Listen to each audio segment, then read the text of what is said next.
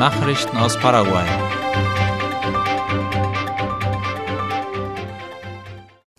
Die Regierung weiht eine fahrbare Klinik ein. Am Dienstag hat die Regierung eine neue mobile Klinik mit drei Sprechzimmern eingeweiht, um die medizinische Versorgung durch die nationale Behörde zum Schutz der Rechte von Behinderten, Senadis, zu verbessern. Laut der staatlichen Nachrichtenagentur IP Paraguay hat das Wasserkraftwerk Itaipu etwas mehr als drei Milliarden Guaraníes für die Klinik bereitgestellt.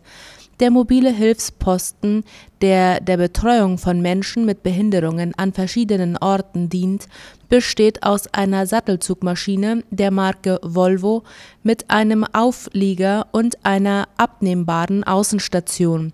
Die fahrbare Klinik besteht aus drei Abteilungen, die für die Untersuchung von Augen und Ohren und die medizinische Grundversorgung genutzt werden können die Touristenbewegung hat im Januar zugenommen. Die Nationale Direktion für Migration verzeichnete im Januar an den Grenzübergängen und Flughäfen einen deutlichen Anstieg der Migrationsströme im Vergleich zum Jahr 2022, wie OI berichtet. Vom 1. bis 31. Januar gab es insgesamt mehr als 372.000 Einreisen von Inländern und Ausländern. Das sind fast 150 Prozent mehr als im Vorjahr. Außerdem wurden rund 562.000 Ausreisen registriert, 125 Prozent mehr als im vorangegangenen Zeitraum. Die meiste Bewegung wurde zwischen Paraguay und Argentinien verzeichnet, wobei am häufigsten die Brücke San Roque González de Santa Cruz genutzt wurde. Der Grenzübergang bei Clorinda wurde am zweithäufigsten genutzt. Die Zentralbank präsentiert ein Buch über José Asunción Flores. Das Nationale Kultursekretariat SNC wird mit Unterstützung des Ateneo Cultural José Asunción Flores die erste Ausgabe des Buches Memorias José Asunción Flores präsentieren. Die Veranstaltung findet heute um 20 Uhr in der Eingangshalle des Theaters José Asunción Flores der Zentralbank statt und ist frei zugänglich, wie IP Paraguay informiert.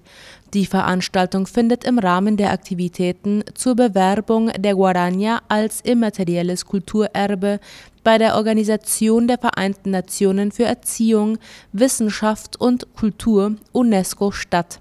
Das Buch ist das Ergebnis einer vierjährigen Arbeit der Herausgeber Alcibiades González del Valle und Antonio Vepetti an dem Manuskript, das der Schöpfer der Guarania, José Asunción Flores, 1970 in seinem Exil in Buenos Aires, Argentinien, geschrieben hat Francisco Arce verlässt Cerro Porteño. Der Verein Barrio Obrero hat nach nur zwei Spielen des Eröffnungsturniers des paraguayischen Fußballverbandes die Entlassung des Trainers des Fußballclubs Cerro Porteño bekannt gegeben, wie IP Paraguay und ABC Color meldeten. Die Gründe für die Entlassung sind bisher unbekannt und Diego Gavilan übernimmt übergangsweise das Ruder der ersten Mannschaft. Die vorzeitige Entlassung des Trainers löste in der Fußballwelt unterschiedliche Reaktionen aus. Der Vorstand hat sich noch nicht dazu geäußert. Francisco Arce hat in seinen beiden Amtszeiten 2013 bis 2014 und 2020 bis 2023 223 Spiele gecoacht. Davon hat er 115 Spiele gewonnen, 56 Unentschieden gespielt und 52 verloren. In den sogenannten Superclásicos gegen Olympia leitete der Trainer 21 Spiele, 8 Siege, 6 Unentschieden, 7 Niederlagen, wobei er 24 Tore erzielte und 19 kassierte.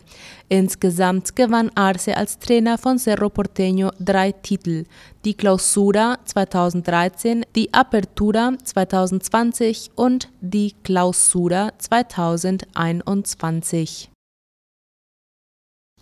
Das Protokoll zur Verhinderung der Einschleppung der afrikanischen Schweinepest soll eingehalten werden. Das sagte der Vorsitzende des paraguayischen Verbandes der Schweineproduzenten APPC Jorge Ramírez laut der Tageszeitung La Nación. Zu den Maßnahmen, die der Schweineproduzent berücksichtigen muss, gehört die Einhaltung von Hygieneregeln wie beispielsweise das Händewaschen, die Desinfektion der Fahrzeuge und die vorübergehende Isolierung von neuen Zuchtexemplaren. Die Gefahr, die von dieser Krankheit in der Region ausgeht, ist eine Realität, sagte Ramirez. Er erklärte, dass auch der Privatsektor damit beginnen muss, alle Aspekte der Sicherheit im Umgang mit Schweinen zu verbessern. Im Taco vor allem könnte die Krankheit auch von Wildtieren wie Wildschweinen übertragen werden, weshalb die Hygienekontrollen in diesem Gebiet umso wichtiger seien, so der APPC-Vorsitzende zum Schluss. Die afrikanische Schweinepest ist eine anzeigepflichtige Tierseuche, von der Haus und Wildschweine betroffen sind. In den afrikanischen Ursprungsländern übertragen Lederzecken das Virus der Kontakt mit Blut ist der effizienteste Übertragungsweg. Nach einer Infektion entwickeln die Tiere sehr schwere, aber unspezifische Allgemeinsymptome. Die afrikanische Schweinepest ist keine Zoonose, also zwischen Tier und Mensch übertragbare Infektionskrankheit und daher für den Menschen ungefährlich gepanzerte Fahrzeuge in der Umgebung von Asunción. Über ihre Kommunikationsabteilung informierte die Armeeführung die Öffentlichkeit heute über den Verkehr von gepanzerten Fahrzeugen in der Hauptstadt, um Verdächtigungen und Fragen zu beseitigen. Darüber berichtet die Zeitung OI. Die Route führt vom Kavalierregiment Nummer 4 Akakaraü im Stadtteil Ceballos-Cue zum Hauptquartier des Armeekommandos für militärische Lehranstalten in Mariano Roque Alonso Präsident erhält Beglaubigungsschreiben des kubanischen Botschafters. Staatsoberhaupt Mario Abdo Benitez hat das Beglaubigungsschreiben von Francisco Bartolomé Fernández Peña als bevollmächtigter Botschafter von Kuba in Paraguay entgegengenommen, wie die staatliche Nachrichtenagentur IP Paraguay informiert die Zeremonie fand am gestrigen Dienstag im Regierungspalast statt, wo der Präsident vom nationalen Außenminister Julio César Arriola begleitet wurde. Der neue Botschafter Fernández Peña hat einen Doktortitel in Politikwissenschaft und einen Bachelorabschluss in Journalismus von der Nationalen Universität von Havanna. Außerdem hat er im Jahr 1983 in New York das UN-Programm für Abrüstung und internationale Sicherheit absolviert.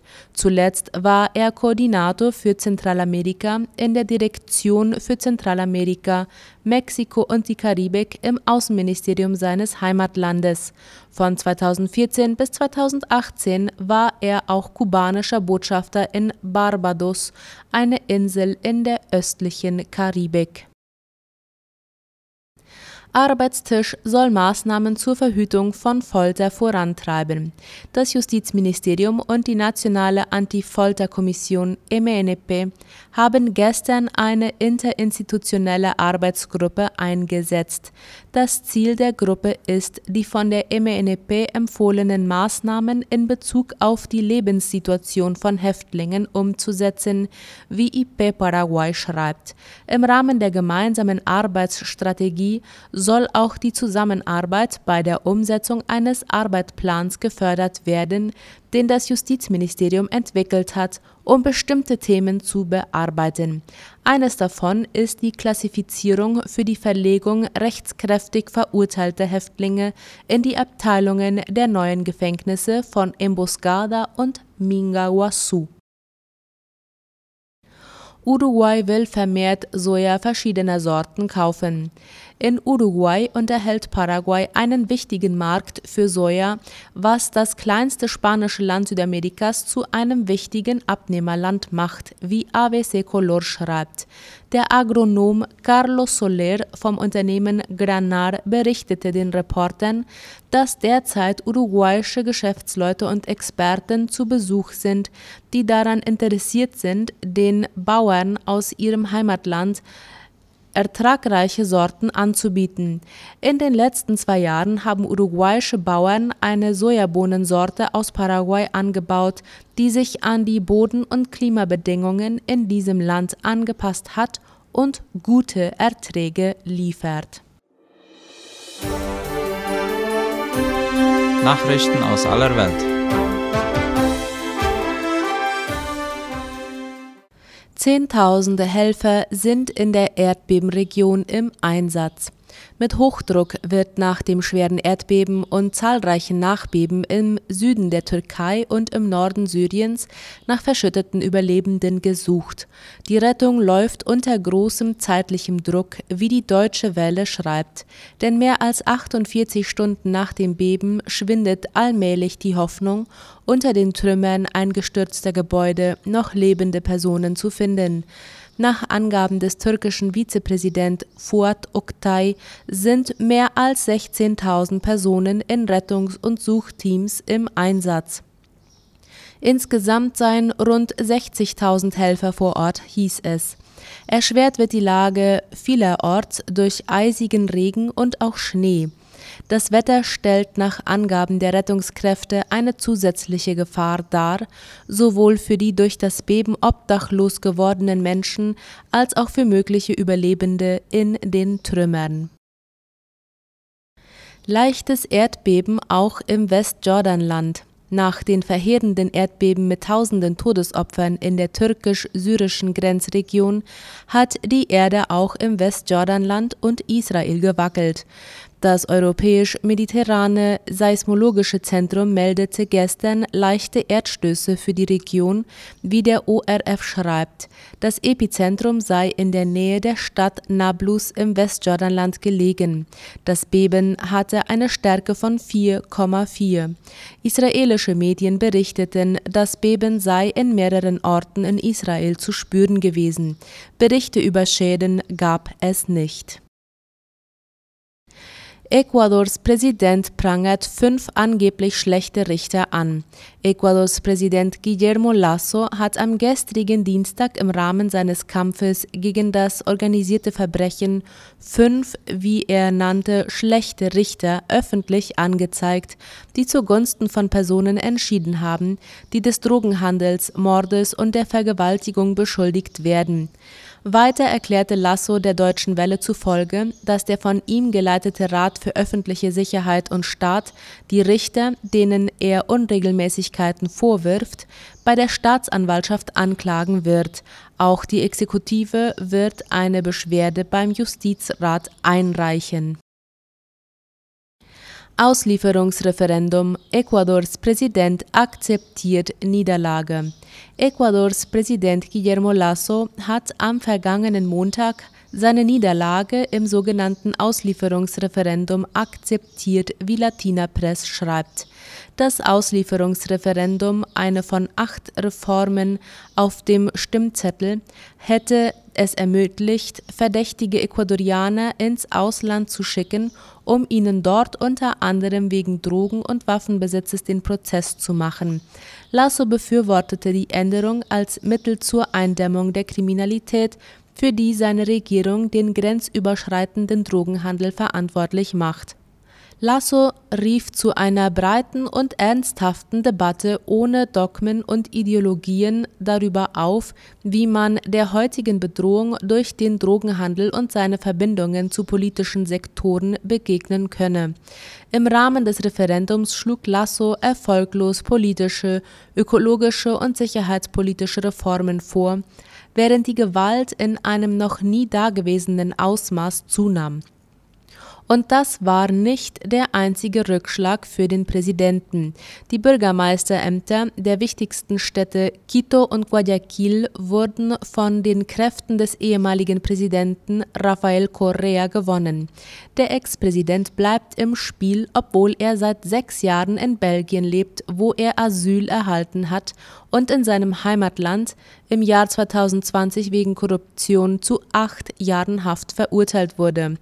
Auch von Europa aus warb er für die Ablehnung des Referendums. Ukraines Präsident reist nach Großbritannien. Der ukrainische Präsident Volodymyr Zelensky wird zu einem Besuch in London erwartet, wie die Deutsche Welle schreibt. Das Büro des britischen Premiers Rishi Sunak hatte mitgeteilt, dass der ukrainische Präsident heute in London erwartet wird. Er will sich demnach in Großbritannien ein Bild von der Ausbildung ukrainischer Soldaten verschaffen. Auch eine Rede vor dem Unterhaus ist geplant. Die erste und bislang einzige öffentlich bekannte Auslandsreise Zelenskis nach Beginn des russischen Angriffskriegs hatte den Präsidenten kurz vor Weihnachten nach Washington geführt. Morgen wird Zelensky dann in Brüssel erwartet. Bereits am Montag hatte es aus dem Europäischen Parlament geheißen, dass es die Wahrscheinlichkeit einer außerordentlichen Plenartagung in Anwesenheit des ukrainischen Präsidenten gebe. Die peruanische Präsidentin drängt den Kongress, die Wahlen vorzuziehen. Dina Boluarte betonte gestern laut der Deutschen Welle, dass es dem Kongress obliege, über vorgezogene Wahlen zu entscheiden und dass sie nicht zurücktreten werde. Ihre Bitte kommt vier Tage, nachdem der Verfassungsausschuss des peruanischen Parlaments jede Debatte über eine mögliche vorgezogene Neuwahl des Präsidenten und der Abgeordneten bis August blockiert hat. Mit der Entscheidung des Kongresses wurde ein von Voluarte selbst eingerichteter Gesetzentwurf an das Archiv weitergeleitet. Darin wurde vorgeschlagen, die Parlamentswahlen im Oktober nächsten Jahres abzuhalten, also fast drei Jahre früher als der im peruanischen Gesetz für 2026 vorgesehene Termin.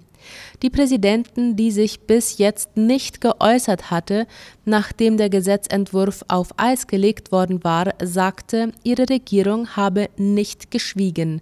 Zu der Forderung der Bevölkerung nach ihrem Rücktritt erklärte Voluarte, dass nicht die große Mehrheit der Peruaner ihren Rücktritt fordere und dass ein Rücktritt die derzeitigen politischen Turbulenzen nicht lösen würde.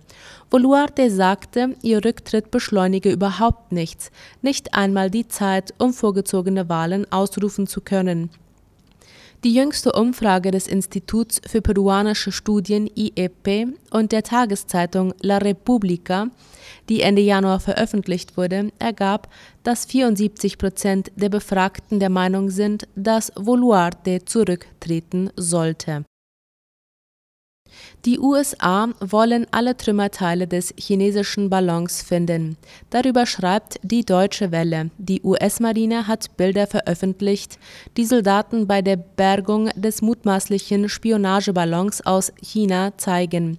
Mit Schiffen, Unterwasserdrohnen und Helikoptern sucht das US-Militär derzeit nach Trümmerteilen des Ballons, der am Samstag vor der US-Ostküste von einem Kampfjet abgeschossen worden war. Ziel ist es, alle Teile des Ballons zusammenzutragen. Mit den Bruchstücken wollen sich die US-Behörden ein möglichst genaues Bild davon machen, mit welchen Sensoren der Ballon bestückt war und wie er gesteuert werden konnte. Die Washington Post berichtet nun, dass der mittlerweile abgeschossene Ballon Teil eines umfangreiches Überwachungsprogramms Pekings sei. Derartige Ballons hätten seit Jahren Informationen über militärische Einrichtungen in Ländern und Gebieten gesammelt, die für China von strategischem Interesse seien, berichtet die Zeitung unter Berufung auf US-Geheimdienstkreise. Dazu zählten zum Beispiel Japan, Indien, Vietnam, Taiwan und die Philippinen. Angeblich operieren die Ballons zum Teil von der Küste der südchinesischen Insel Hainan aus. Sie seien bisher über fünf Kontinenten gesichtet worden, hieß es. Soweit die Mittagsnachrichten am Mittwoch. Auf Wiederhören.